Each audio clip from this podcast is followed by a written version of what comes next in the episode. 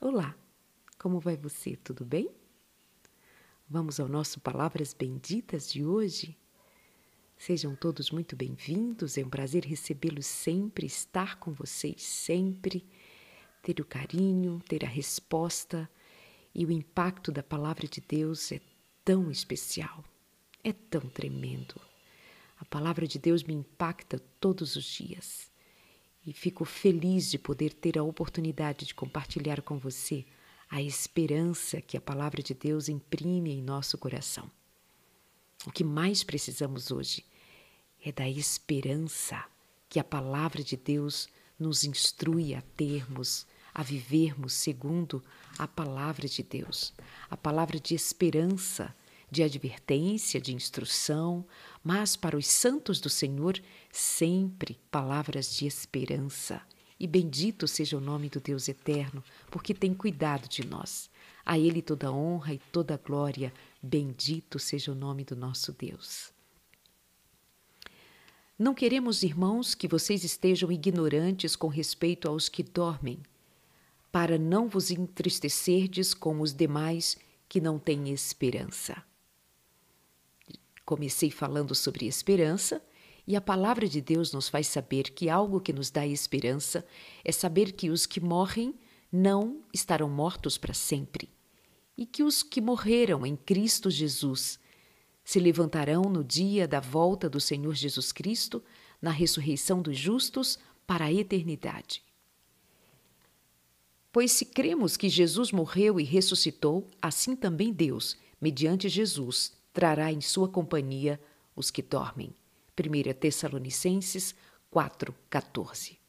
Quando o apóstolo Paulo falou a respeito de ele não querer que nós sejamos ignorantes com respeito aos que dormem, ou seja, aos que estão mortos, ele diz para não nos entristecermos como as demais pessoas que não têm esperança. Isso está em 1 Tessalonicenses 4:13.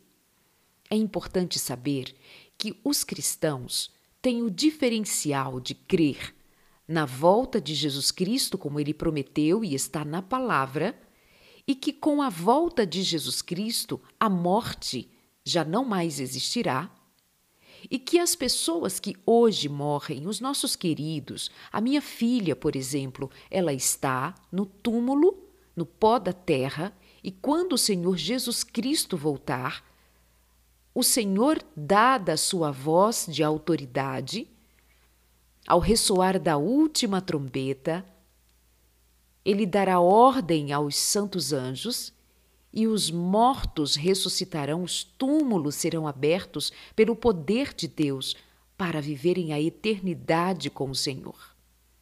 E ele não quer que nós sejamos entristecidos ao ponto do desespero. Obviamente que nós ficamos tristes com a morte dos nossos queridos. Eu fiquei triste, muito triste por um bom tempo, de saudade, de falta. A tristeza normal de ter perdido alguém amado, alguém querido, alguém seu. É legítimo, o processo do luto é legítimo. Mas ele diz que não quer que nós sejamos desesperados. Né? Ele diz que quer que nós tenhamos a esperança e não sejamos semelhantes àqueles que não têm a esperança da volta de Jesus e da ressurreição. E quando isso vai acontecer?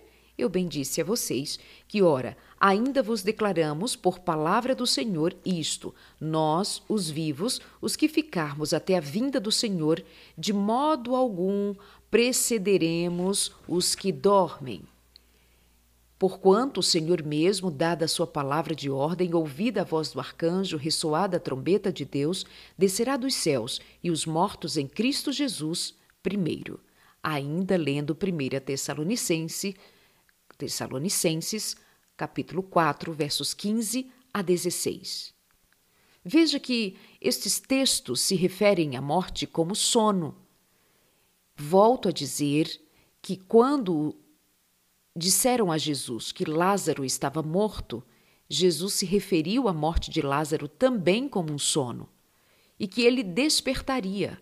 Depois, quando Jesus chega à casa de Lázaro, ou nas proximidades da casa de Lázaro, uma das irmãs vai ao seu encontro, Marta, e quando ele refere-se dizendo que vai despertá-lo, ela diz: Eu sei, Senhor, que ele despertará na ressurreição dos justos.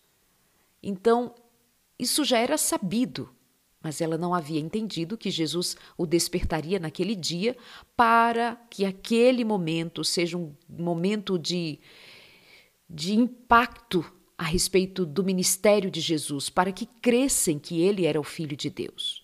Mas Marta sabia que o seu irmão Lázaro estava morto, porém que ressuscitaria no dia da ressurreição em Cristo, o Senhor.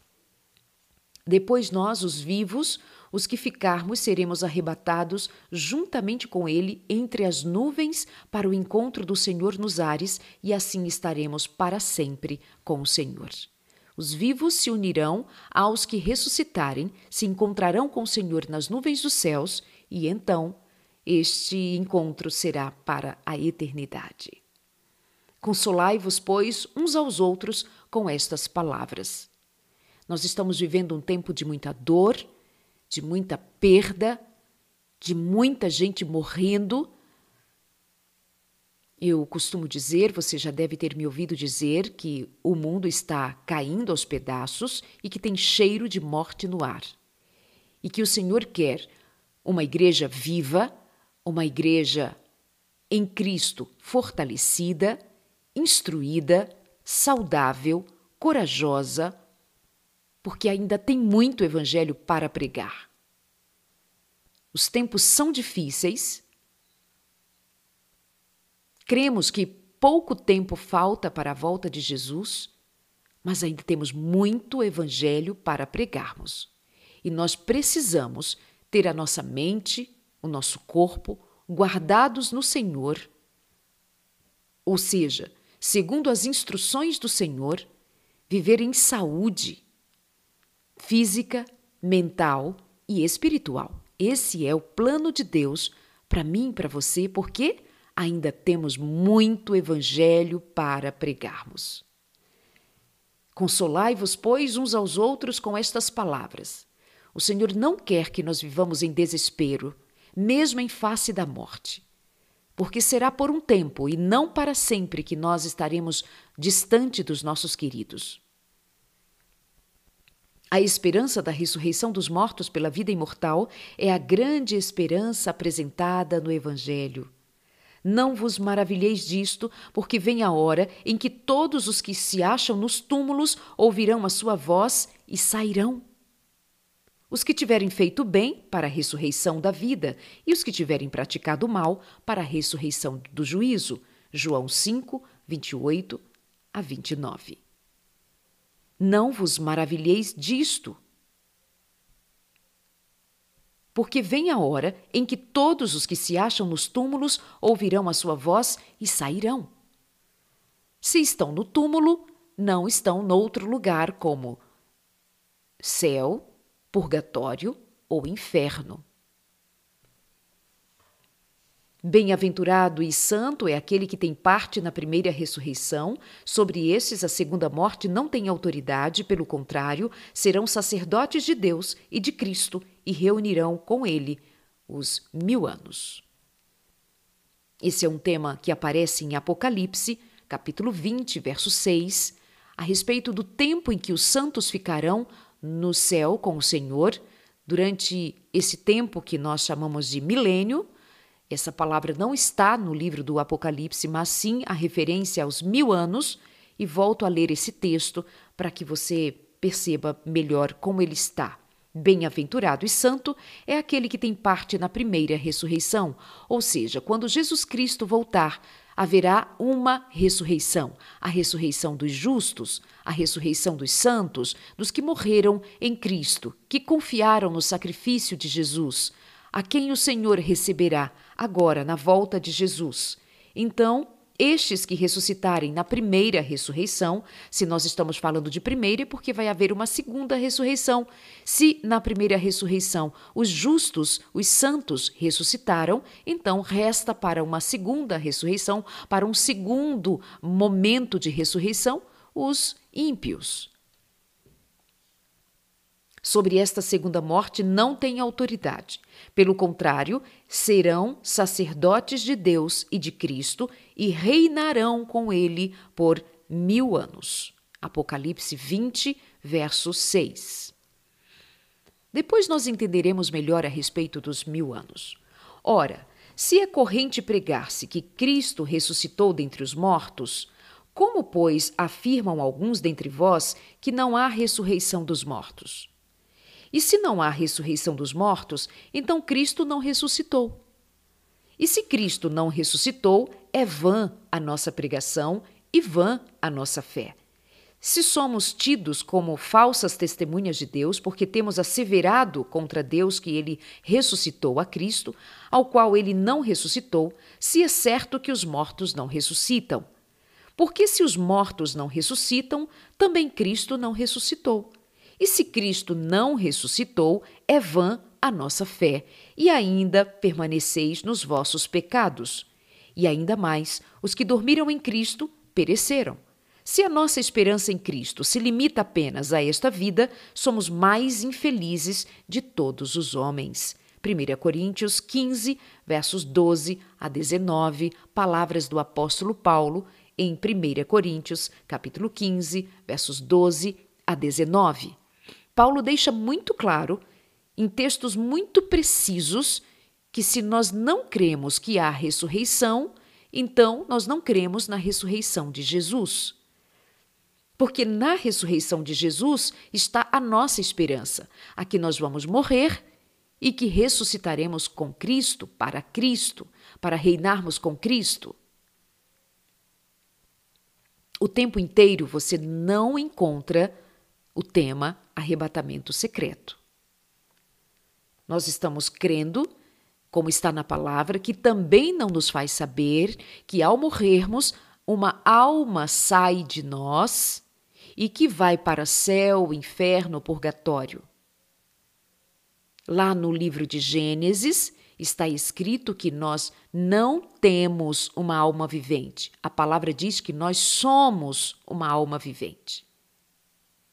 Isso é importante para nós sabermos que nós somos uma alma vivente. Quando nós morremos, não sai um corpo branquinho, um fantasminha, um Gasparzinho, como daquele desenho. Um fantasminha sai de nós e vai para o céu ou para o inferno. Nós somos uma alma vivente, o Senhor, ao nos criar, ele soprou em nossas narinas e nós passamos a ser, no caso, os nossos primeiros pais que foram criados, é, Adão, quando fora criado, o Senhor soprou em suas narinas e ele passou a ser alma vivente. O mesmo ocorre com Eva, passou a ser alma vivente. Nós somos alma vivente. Isso precisa ficar muito claro, porque se nós entendemos que nós temos uma alma imortal, nós cremos na imortalidade nós temos então parte na crença espírita de que quando uma pessoa morre, se ela não for aceita no lugar para onde ela deva ir, ela volta, ela se comunica com os vivos e a palavra de Deus não nos dá autoridade para ensinarmos isto.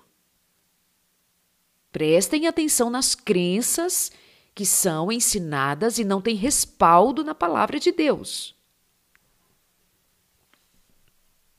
De fato, Cristo ressuscitou dentre os mortos, sendo ele as primícias dos que dormem. Visto que a morte veio por um homem, também por um homem veio a ressurreição dos mortos. Porque assim como em Adão todos morreram, assim também todos serão vivificados em Cristo. 1 Coríntios 15, versos 20 a 22. A ressurreição é, em muitos aspectos, o acontecimento mais significativo da história é o grande e inexpugnável fundamento da esperança da Igreja cristã. Toda a verdade fundamental do cristianismo está envolvida na ressurreição de Cristo. Se esta fosse derrubada, toda a doutrina essencial do cristianismo seria invalidada. A ressurreição de Cristo é o penhor da nossa ressurreição e da vida futura. Você entende? Está claro, não é? O que Cristo disse de si mesmo? Disse-lhe Jesus: Eu sou a ressurreição e a vida. Quem crê em mim, ainda que morra, viverá. E todo que vive e crê em mim não morrerá eternamente. Crês isto? João 11, versos 25 e 26. E aquele que vive, estive morto, mas eis que estou vivo pelos séculos dos séculos e tenho as chaves da morte do inferno. Apocalipse 1, 18. É Jesus quem tem autoridade sobre a morte. Cristo transformou a morte em um sono. A morte absoluta não conhece o acordar, mas por intermédio de Cristo, todos os que caíram sob o poder da morte ressuscitarão, alguns para a vida sem fim, outros para a morte eterna. Fica claro, não fica? Os que morreram estão no túmulo. A minha filha, quando morreu, ela foi enterrada em Salvador. E ali, num cemitério, num daqueles túmulos, a minha filha está. Ela voltou ao pó da terra. Mas da lei de como o Senhor Jesus Cristo fará? Quem duvida da autoridade do Senhor, de que, dada a sua autoridade, dada a sua voz de autoridade, os túmulos darão conta dos mortos. Os túmulos darão conta dos mortos pelo poder de Deus. O mar dará conta dos mortos. Os mortos, onde estiverem, ouvirão a voz de autoridade do Senhor e ressuscitarão Bendito seja o nome do eterno Deus. Jó, certa feita, fez uma pergunta assim: Morrendo o homem, porventura tornará a viver? Todos os dias da minha luta esperaria até que eu fosse substituído. Chamar-me-ias e eu te responderia, terias saudades da obra das tuas mãos. porque eu sei que o meu redentor vive e por fim se levantará sobre a terra. Depois, revestido este meu corpo da minha pele, em minha carne, eu verei ao Senhor. Olha isto! Olha o que está escrito. Vejam bem o que está escrito porque eu sei que o meu redentor vive e por fim se levantará sobre a terra, depois revestido este meu corpo da minha pele, em minha carne verei a Deus. Jó 19, versos 25 e 26. E o apóstolo Paulo ainda vai nos dizer, voltando a 1 Coríntios capítulo 15, ele diz: Eis que vos digo mistério. Nem todos morreremos, mas transformados seremos todos no momento, no abrir e fechar de olhos, ao ressoar da última trombeta. A trombeta soará, os mortos ressuscitarão incorruptíveis e nós seremos transformados. Por que o apóstolo Paulo diz que nem todos dormiriam? Porque o apóstolo Paulo, os discípulos, criam, esperavam, desejavam que Jesus voltasse nos seus dias. Então eles criam que alguns deles ainda estivessem vivos pela ocasião da volta de Jesus, assim como hoje nós cremos. Onde está, a morte, a tua vitória? Onde está, a morte, o teu aguilhão? 1 Coríntios 15, versos 55. A morte será destruída. E Davi diz em Salmo 17, 15: eu, porém, na justiça contemplarei a tua face. Quando acordar, eu me satisfarei com a tua semelhança. Quando? Quando ele acordar. Davi também sabia que a morte era um sono? Ao que parece, sim. Salmo 17, verso 15. Anota aí e vê lá. Salmo 17, verso 15. Eu, porém, na justiça contemplarei a tua face. Quando acordar, eu me satisfarei com a tua semelhança. Que confortadora essa promessa! E os livrarei do poder da morte, eu os resgatarei da morte, ó inferno, eu serei a tua moedura. Oséias 13, verso 14. E o que mais ele prometeu? E lhes enxugará dos olhos toda lágrima, e a morte não existirá. Já não haverá luto, nem pranto, nem dor, porque as primeiras coisas passaram. Apocalipse 21, verso 4. Bendito seja o nome do Deus Altíssimo. Bendito seja o nome do Deus Altíssimo. Mas nós temos visto a respeito da volta de Jesus Cristo, na perspectiva dos santos, dos salvos, dos que não precisam temer, mas precisam estar preparados, precisam operar a própria salvação em Cristo Jesus, pelo recebimento do Espírito Santo numa vida de santificação diária, numa vida de busca pela presença de Deus, do afastamento do pecado, da confissão dos seus pecados de uma vida que se mostra interessada em ter o caráter de Cristo, em receber o caráter de Cristo. Mas quanto aos ímpios, como estarão quando Jesus Cristo voltar? Mas os homens perversos e impostores irão de mal a pior, enganando e sendo enganados. 2 Timóteo, capítulo 3, verso 13. Até o fim do tempo, haverá motivo para o mesmo lamento. O mundo não se tornará melhor, não mesmo ainda quando se aproximar o fim. O mundo não vai melhorar. Teremos um tempo que até poderão dizer os ímpios, como diz a palavra, será um tempo em que dirão paz, paz. Estarão certos de que o tempo é de paz. Mas, justamente quando o mundo achar que tudo vai bem, é que Jesus Cristo voltará repentinamente e para eles será como a chegada de um ladrão sem avisar, diz a palavra de Deus. Mas para os santos, os que creem na palavra do Senhor Jesus, creem nas suas instruções, leem a Bíblia e estudam a Bíblia, para estes não será repentino. O Senhor dará sinais, como tem dado sinais, mas precisam estar acertados com a palavra para que nós não sejamos enganados pelos prodígios, pelos sinais que Satanás inventará para confundir, se possível, os eleitos. Não se enganem. Mas os fiéis à palavra do Senhor, os que estiverem recebido a unção do Espírito do Senhor, o batismo do Espírito Santo, saberão discernir os tempos. Mas os ímpios, justamente por não darem atenção à palavra, estarão vivendo como viveram nos tempos os dos tempos de Noé. Casando-se, dando-se em casamento, comendo, vivendo em suas, é, suas orgias, seus prazeres. Mas não tem nada de ruim com relação a casar, beber. Não é isto. A, a intenção do texto é dizer que levar uma vida como se não estivesse nada por vir. Você lembra da parábola do trigo e do joio, não é? Então, até quando permanecerão juntos os bons e os maus?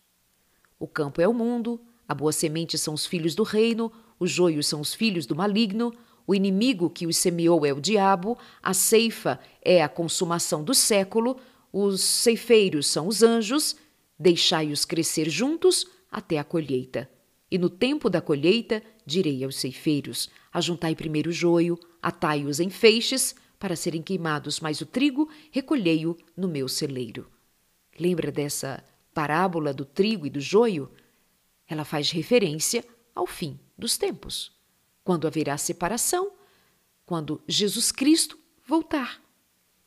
Num processo, nesse tempo de espera do Senhor, porque o Senhor tem, tem dado tempo para que o mundo se converta, mas a decisão de cada indivíduo decide o seu destino eterno. Com que propósito o Evangelho deve ser pregado em todo o mundo antes da volta de Jesus? Será pregado este Evangelho do Reino por todo o mundo para testemunho a todas as nações? Então virá o fim. E como será o dia do Senhor? Pois vós mesmos estáis inteirados com precisão de que o dia do Senhor vem como ladrão de noite. Quando andarem dizendo paz e segurança, eis que lhes sobrevirá repentina destruição, e de nenhum modo escaparão. Mas vós, irmãos, não estáis em trevas, para que esse dia, como ladrão, vos apanhe de surpresa.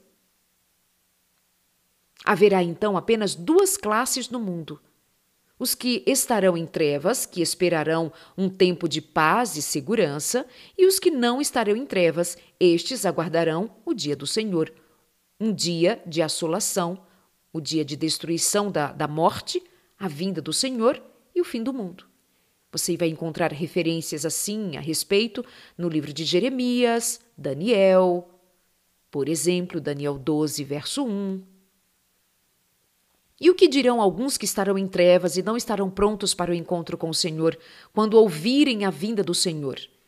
Tendo em conta, antes de tudo, que nos últimos dias virão escarnecedores com os seus escárnios, andando segundo as suas próprias paixões e dizendo: Onde está a promessa da sua vinda?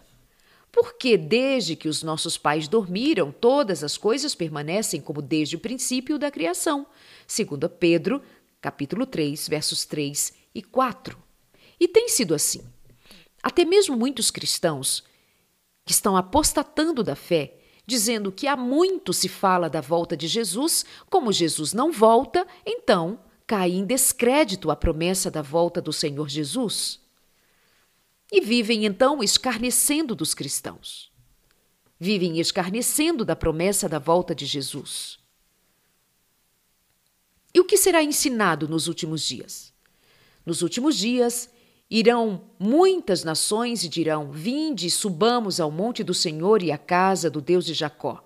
Ele julgará entre muitos povos e corrigirá nações poderosas. Estes converterão as suas espadas em relhas de arado e as suas lanças em podadeiras. Uma nação não levantará espada contra outra nação, nem aprenderão mais a guerra.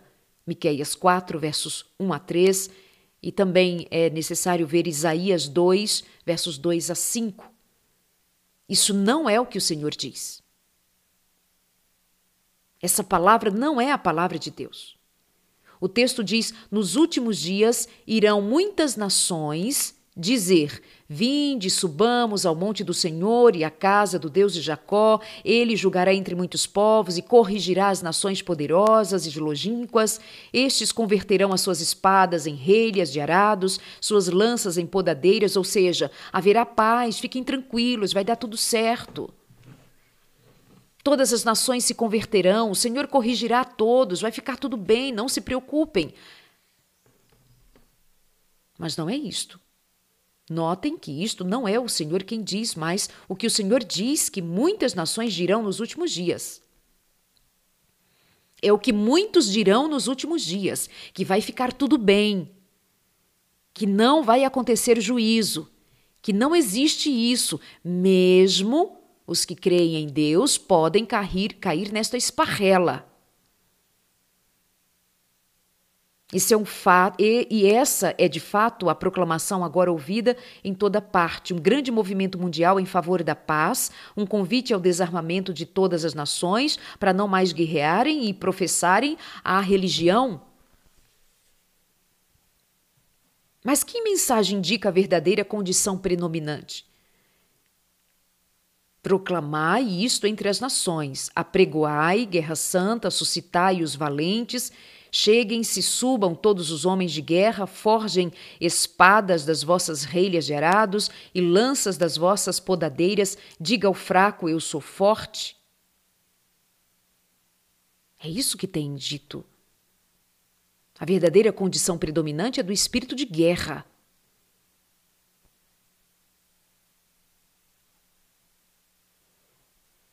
Qual deve ser a atitude do cristão em face da condição dos últimos dias? Lucas 21, verso 28. Ora, ao começarem estas coisas a suceder, exultai e erguei a vossa cabeça, porque a vossa redenção se aproxima. Os cristãos do primeiro século esperavam o fim do mundo e seus dias. Eles, como se achavam em treino para a vinda, a vida num mundo novo, A alegria do Senhor dos céus e da terra levava-os a vencer a ansiedade acerca da cessação de uma espécie de vida e o começo de uma outra vida. Quando estava se formando, por exemplo, o Estado americano, ou os Estados americanos estavam eh, se formando, o chamado Mundo Novo, eles diziam os primeiros cristãos, porque todo, todos os Estados Unidos eh, nasceu como realmente um berço cristão. E os cristãos, naquele tempo, como eles estavam na expectativa de algo novo, eles já não estavam ansiosos, mas esperançosos. Eles estavam satisfeitos, porque criam que estava agora chegando um novo tempo. Essa deve ser a expectativa do meu e do seu coração. Que a sua ansiedade se aquiete no Senhor pela expectativa da volta de Jesus Cristo, pela promessa do Senhor de um mundo novo que está por vir. Não segundo esse mundo que muitos podem apregoar dizendo que nós viveremos tempos de paz, que tudo será diferente, que teremos um mundo diferente aqui, com os governos que temos, com as expectativas seculares que temos. Não, a palavra de Deus diz a respeito da volta de Jesus Cristo, então começará, de fato, em Cristo Jesus, depois de todo o juízo, um mundo novo. Não tem importância o fato de que esses cristãos estavam errados em sua crença de que alguns dentre eles estariam vivos quando tudo tivesse terminado. O que é de maior importância para nós é que eles, por tal forma, se fortaleciam uns aos outros na fé que podiam regozijar-se pela certeza de que tinham de que o mundo estava prestes a ter fim. E não menos importante para nós é a lição que sua conduta prevê. Aguardando o fim que consideravam ser um novo princípio, estavam construtivamente ativos, servindo aos semelhantes, pondo em primeiro lugar as necessidades humanas e dando a prioridade, o lugar muito secundário na escala de valores, dando a propriedades, dando as suas coisas, aos seus bens, um lugar secundário na escala de valores, porque em primeiro lugar estava, de fato, o desejo de que o Senhor lhes desse a oportunidade de um mundo novo, à espera da volta de Jesus. Bendito seja o nome de Deus. É, eu devo compartilhar com você aqui algo também muito especial. Quando eu falei com você a respeito de que Jesus Cristo voltará e os santos se unirão ao Senhor, saem dos túmulos e têm o um encontro com o Senhor nos ares e que reinarão por mil anos com o Senhor na glória. Vamos entender o que a palavra diz sobre o milênio? Vamos aproveitar que já estamos nesse terceiro dia falando a respeito da volta de Jesus Cristo, porque há muito engano em torno do tema a volta de Jesus Cristo.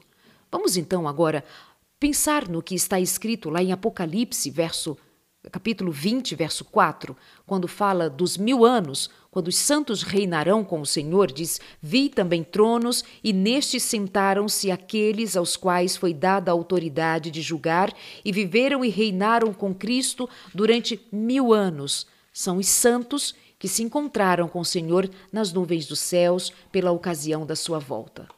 Segundo o apóstolo Paulo, quem são os santos que julgarão e que reinarão com o Senhor por mil anos no céu?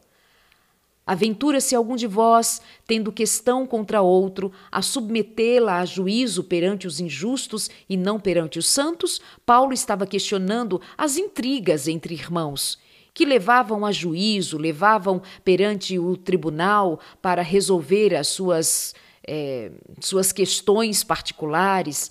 Então ele está dizendo: vocês se aventuram a submeter as questões de vocês a um juiz, a um, um tribunal? Vocês não sabem que os santos hão de julgar o mundo? Ou seja, nós participaremos com Cristo do entendimento, do julgamento do mundo. Saberemos a respeito dos que se perdem, dos que se salvam com o Senhor. O Senhor com toda a sua bondade, misericórdia, generosidade, permitirá aos santos que estes participem, sejam coparticipantes do julgamento, do juízo final. Saberemos por que A, B ou C se perdeu e não estará no céu. O apóstolo diz: Não sabeis que os santos hão de julgar o mundo? Não sabeis que havemos de julgar os próprios anjos? Satanás e seus anjos? Juízo final? Isso está em 1 Coríntios 6, 1 a 3. E Paulo estava baseado numa profecia de Daniel 7, 21 a 22. Eu olhava e eis que este chifre fazia guerra contra os santos e prevalecia contra eles, até que veio o ancião de dias e fez justiça aos santos do Altíssimo. Nós já vimos que no, na parte do estudo anterior, nós sabemos que haverá a primeira ressurreição, a ressurreição dos justos. Mas também haverá uma segunda ressurreição. Na primeira ressurreição, bem-aventurado e santo é aquele que tem parte na primeira ressurreição, sob esses a segunda morte não tem autoridade. São os justos. Os santos serão levados pelo Senhor.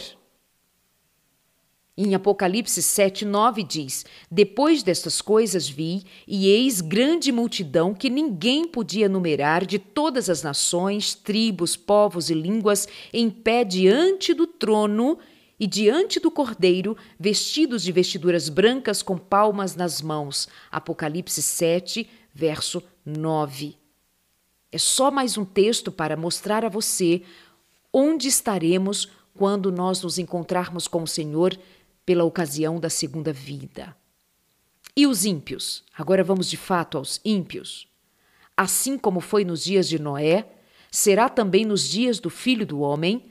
Comiam, bebiam, casavam, se davam-se em casamento, até o dia em que Noé entrou na arca e veio o dilúvio e destruiu a todos. O mesmo aconteceu nos dias de Ló. No dia em que Ló saiu de Sodoma, choveu do céu fogo e enxofre e destruiu a todos. Assim será no dia em que o Filho do Homem se manifestar. Isso é importantíssimo a que nós consideremos.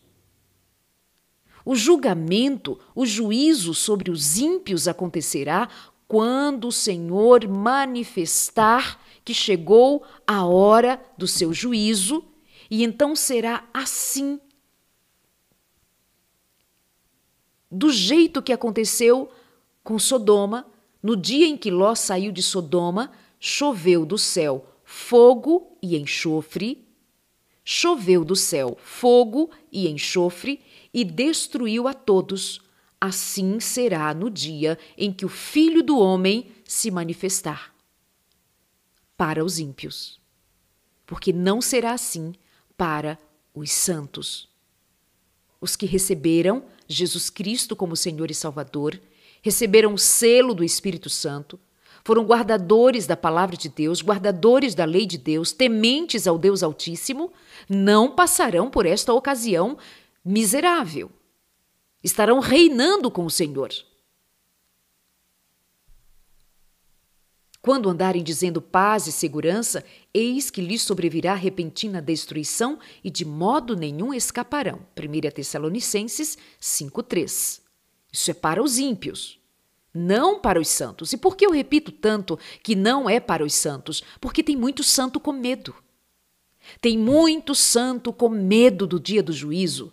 Tem muito cristão que não entendeu o que significa estar em Cristo não entendeu o que significa ser revestido da justiça de Cristo, não sabe o que significa estar escondido em Cristo e vivem com medo, porque possivelmente vivem sob o peso da culpa por pecados não confessados, por pecados não abandonados, e vivem então sob o peso do medo da ira de Deus e é fato que, se nós vivermos vida da prática do pecado, natureza pecaminosa, nós temos.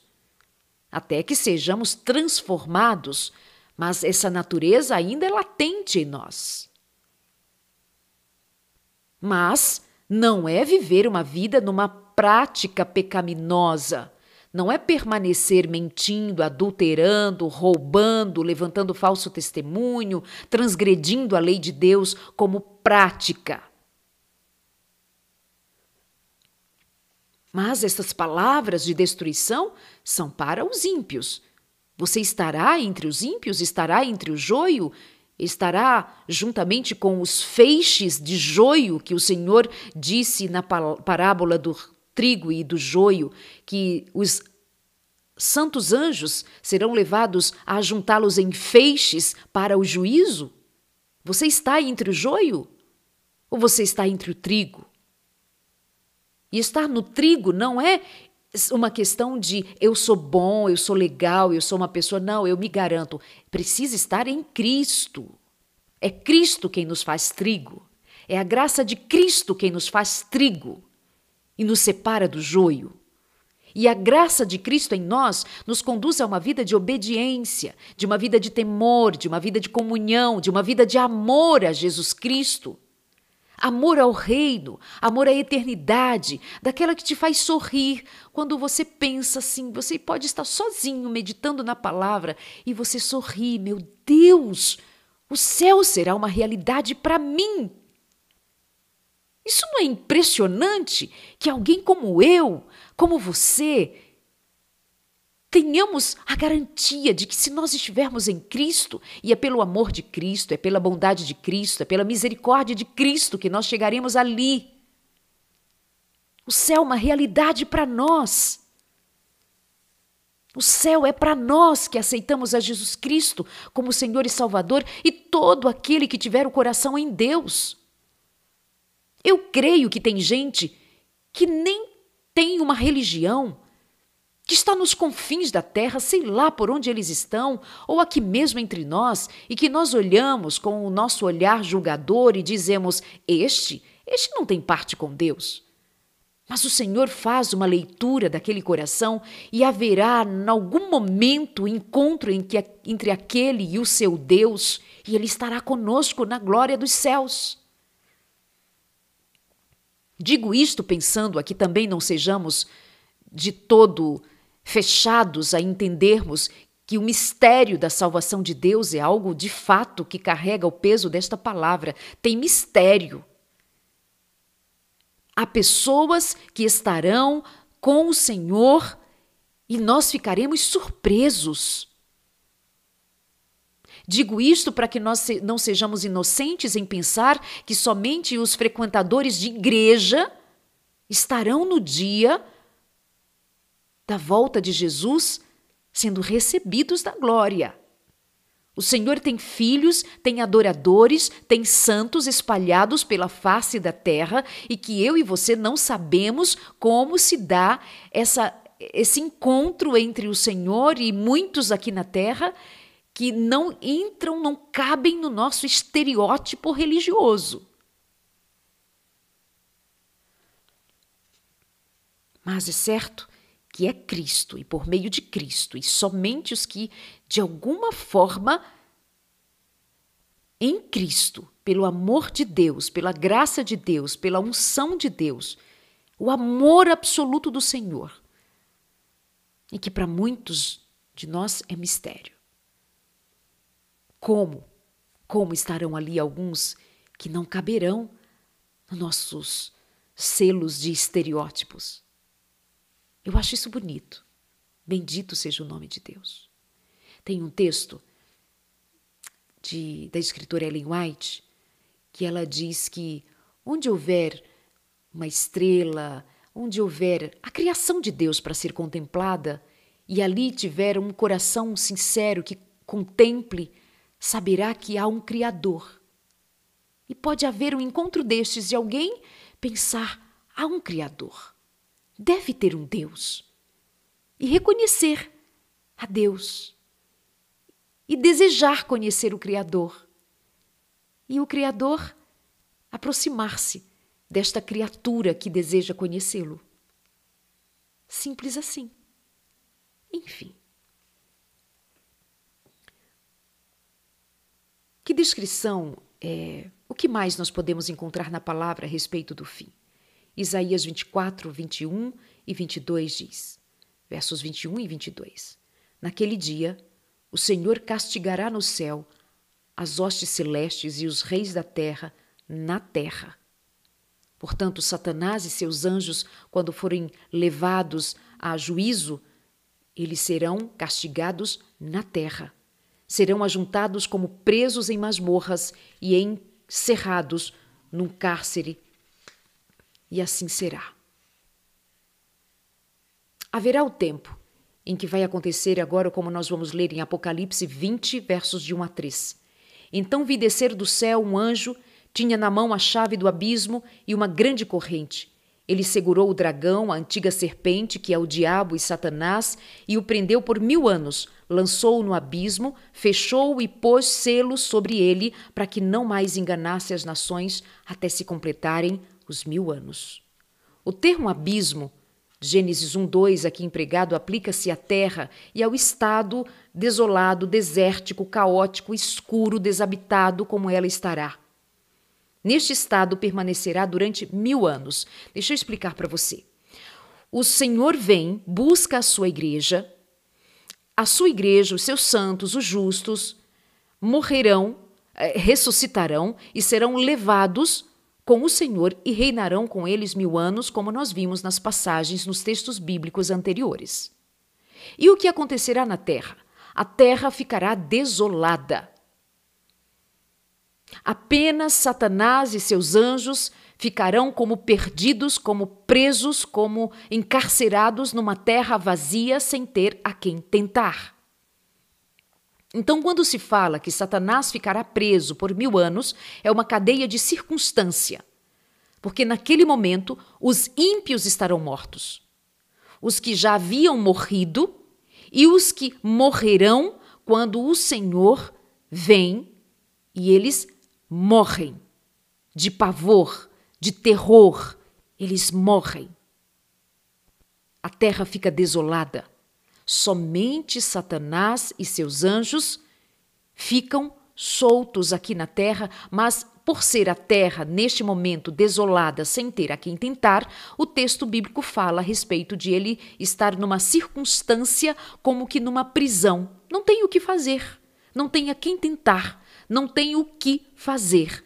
Satanás estará preso numa cadeia de circunstância assim. Então, acontece que esse texto que nós lemos em Apocalipse 7:9, esse texto mostra claramente que os justos são todos levados para o céu logo após a primeira ressurreição, isto está de acordo com as palavras de Cristo em João 14, 2 e 3, quando ele diz: Vou preparar-vos lugar para que onde eu estiver vocês estejam também comigo. Para onde eu vou, é, vou preparar-vos lugar porque eu quero vocês comigo. E o que acontecerá com os ímpios vivos quando Cristo vier? Só para pontuar melhor com vocês. Assim como foi nos dias de Noé, lembra o que nós lemos?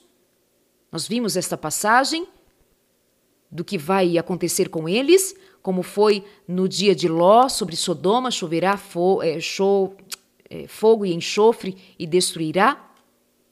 Muito bem. Já vimos que Satanás ficará nessa cadeia de circunstâncias por mil anos. Então vamos lá. Os justos mortos serão ressuscitados, né, pela ocasião da segunda vinda de Cristo, já vimos bem isso, estou recapitulando com vocês o tempo todo, tem sempre gente chegando aqui para ouvir a live. Então, quando serão ressuscitados os ímpios mortos? Quando será a ressurreição dos ímpios mortos? Está em Apocalipse 20, verso 5. Os restantes dos mortos não revive, reviveram até que se completassem os mil anos. Deduz-se então que o começo e o fim do milênio são marcados por duas ressurreições. Quando Jesus vem buscar os santos, há a ressurreição dos santos, os vivos que estiverem vivos por ocasião da volta de Jesus Cristo, e não será fácil para os que estiverem vivos, porque verão todos os acontecimentos mas serão vencedores, serão recebidos pelo Senhor, então serão testemunhas da primeira ressurreição. Quando reinarem com o Senhor mil anos para o julgamento, julgará com o Senhor, o santo julgará com o Senhor, a igreja julgará com o Senhor por mil anos. Satanás e seus anjos, os ímpios, saberemos os porquês de tudo aquilo. Então o Senhor volta com a Cidade Santa, volta com os santos para o fim. Neste momento, então, haverá ressurreição dos ímpios, para que vejam a gloriosa manifestação do Senhor. Os ímpios se levantarão, todo olho verá, todos saberão, e todo joelho se dobrará diante da gloriosa manifestação do Senhor todos reconhecerão que o Senhor Jesus Cristo, o que foi rejeitado, o que foi desprezado, é o Senhor. Definitivamente reconhecerão quem é o Senhor.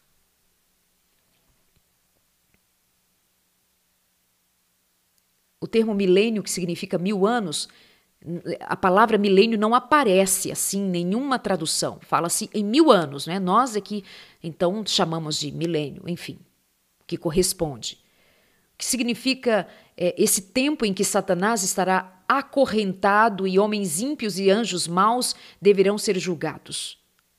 É um período limitado por dois acontecimentos diferentes: a ressurreição dos justos, por fim, a ressurreição dos ímpios.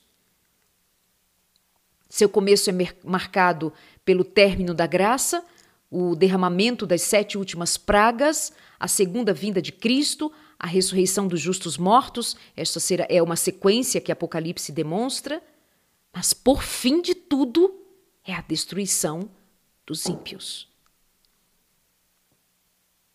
Aí depois dos mil anos, lembra? Final dos mil anos, o que, que acontece exatamente? Vamos ao cronograma. O que, que acontece?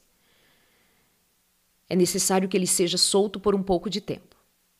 No fim dos mil anos, Cristo, acompanhado dos santos, vem de novo à Terra para executar o julgamento dos ímpios e preparar o planeta por meio de uma recriação para ser a morada eterna dos justos. Ok? Esse a esse tempo, em resposta ao chamado de Cristo, os ímpios mortos de todos os tempos acordarão para a vida. É a segunda ressurreição, a ressurreição da condenação, certo? Os ímpios ressuscitam com o mesmo espírito rebelde que possuíam antes. Então Satanás é solto do seu longo período de cativeiro e inatividade e agora ele vai levar a que os ímpios acreditem que podem ainda fazer algo contra a cidade santa.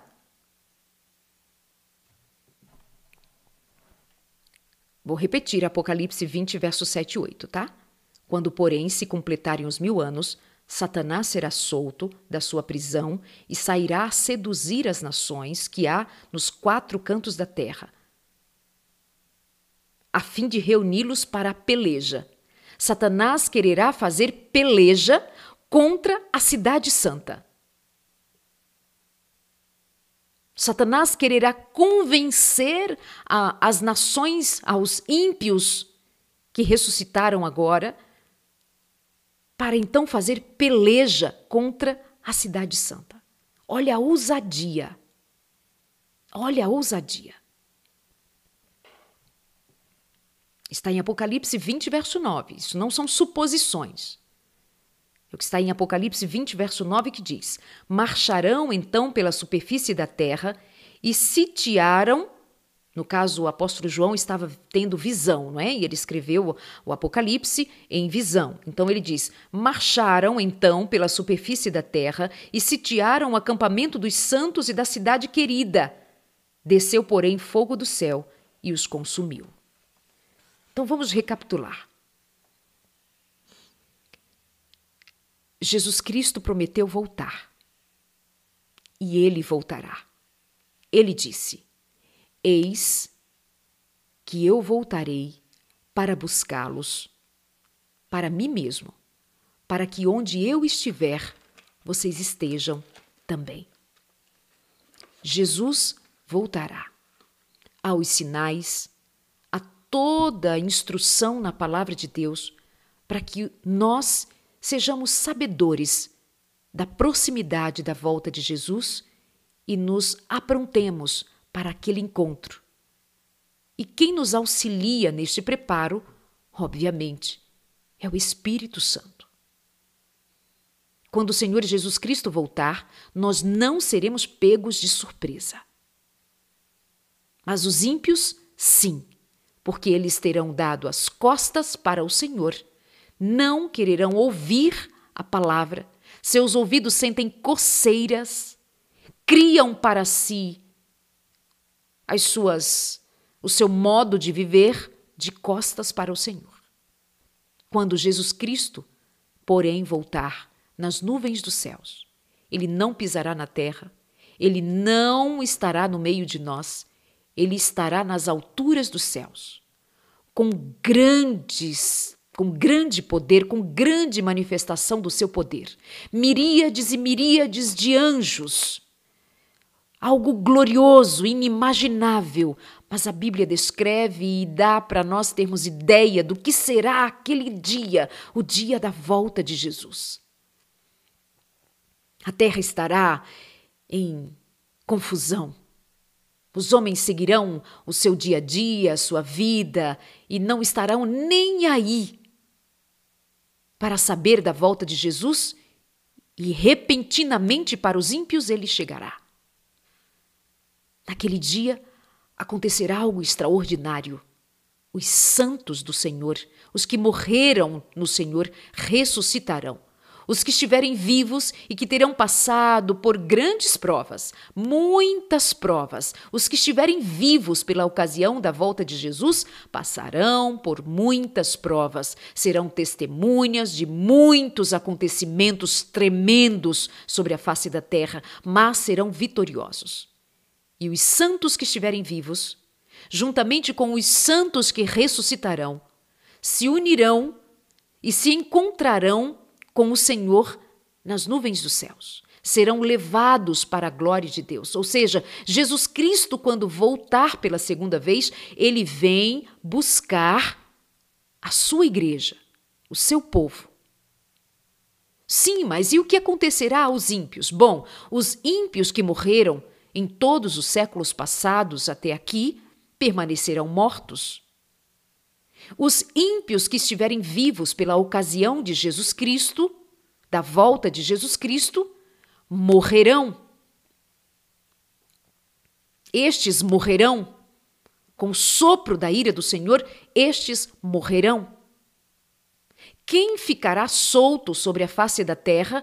Somente Satanás e, e os seus anjos, Satanás e seus demônios.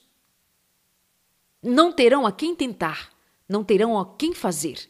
E o Apocalipse se refere a este momento como uma prisão. Satanás estará em prisão. Circunstancial, porque os ímpios estão mortos. Os santos estarão com o Senhor reinando por mil anos. E por que mil anos? É importante aqui saber. Por mil anos é um tempo mas nós não habitaremos com o Senhor no céu. Nós não somos seres celestiais, nós somos seres da terra. Esta terra será restaurada posteriormente e nós habitaremos na nova terra, no novo céu e na nova terra.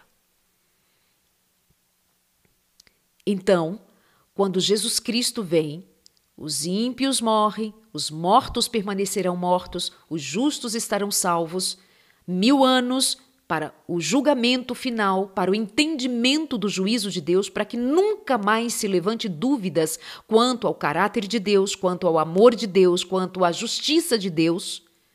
Ao final desse período de mil anos, volta o Senhor pela terceira vez. Ele veio a primeira vez como nosso Salvador aqui na terra, vem a segunda vez com majestade, com poder e grande glória, e agora ele volta pela terceira vez, novamente com majestade, seu poder e grande glória, e agora para dar fim definitivamente ao pecado, ao mal, à miséria, chegará a seu fim agora, quando o Senhor vem com a cidade santa, acompanhado das miríades e miríades de anjos e os santos do Senhor. Naquele momento, os, acontece a ressurreição dos ímpios. Os ímpios ressuscitam. E Satanás tem um pouco de tempo para então convencer aos ímpios que ressuscitaram que ainda será possível enfrentar a Cidade Santa.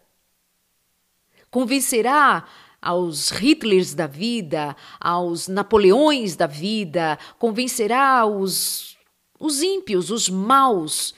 E imagine quantos, quantos de guerra, quantos conhecedores de guerra, quantos generais, enfim, imagine arregimentarão-se com Satanás e quererão enfrentar a Cidade Santa. Olha a ousadia!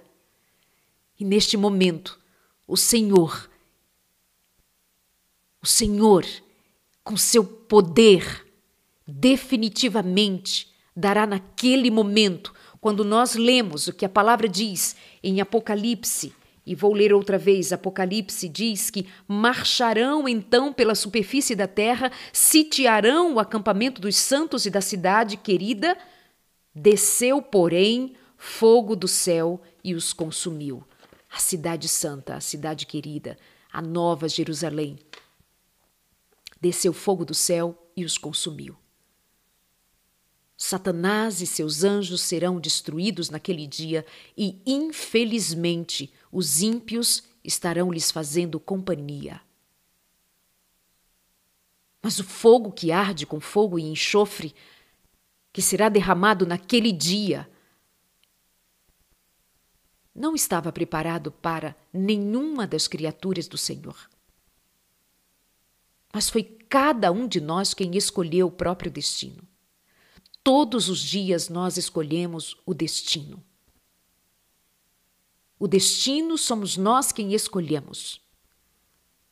A Cidade Santa pode ser o seu destino, o meu destino. Mas assim como o lago que arde em fogo e enxofre, pode ser o destino de muitos que zombarão, desprezarão o Filho de Deus como Senhor e Salvador. Em nome de Jesus Cristo, Abandone a sua vida de pecado e volte-se para o Senhor. Em nome de Jesus Cristo, volte-se para o Senhor Jesus. Santifique-se. É o seu passaporte para a Cidade Santa. É o seu passaporte para a glória de Deus, para o céu, para o Senhor. É receber a Jesus Cristo como Senhor e Salvador e abandonar a sua vida miserável. Em nome de Jesus, santifique-se.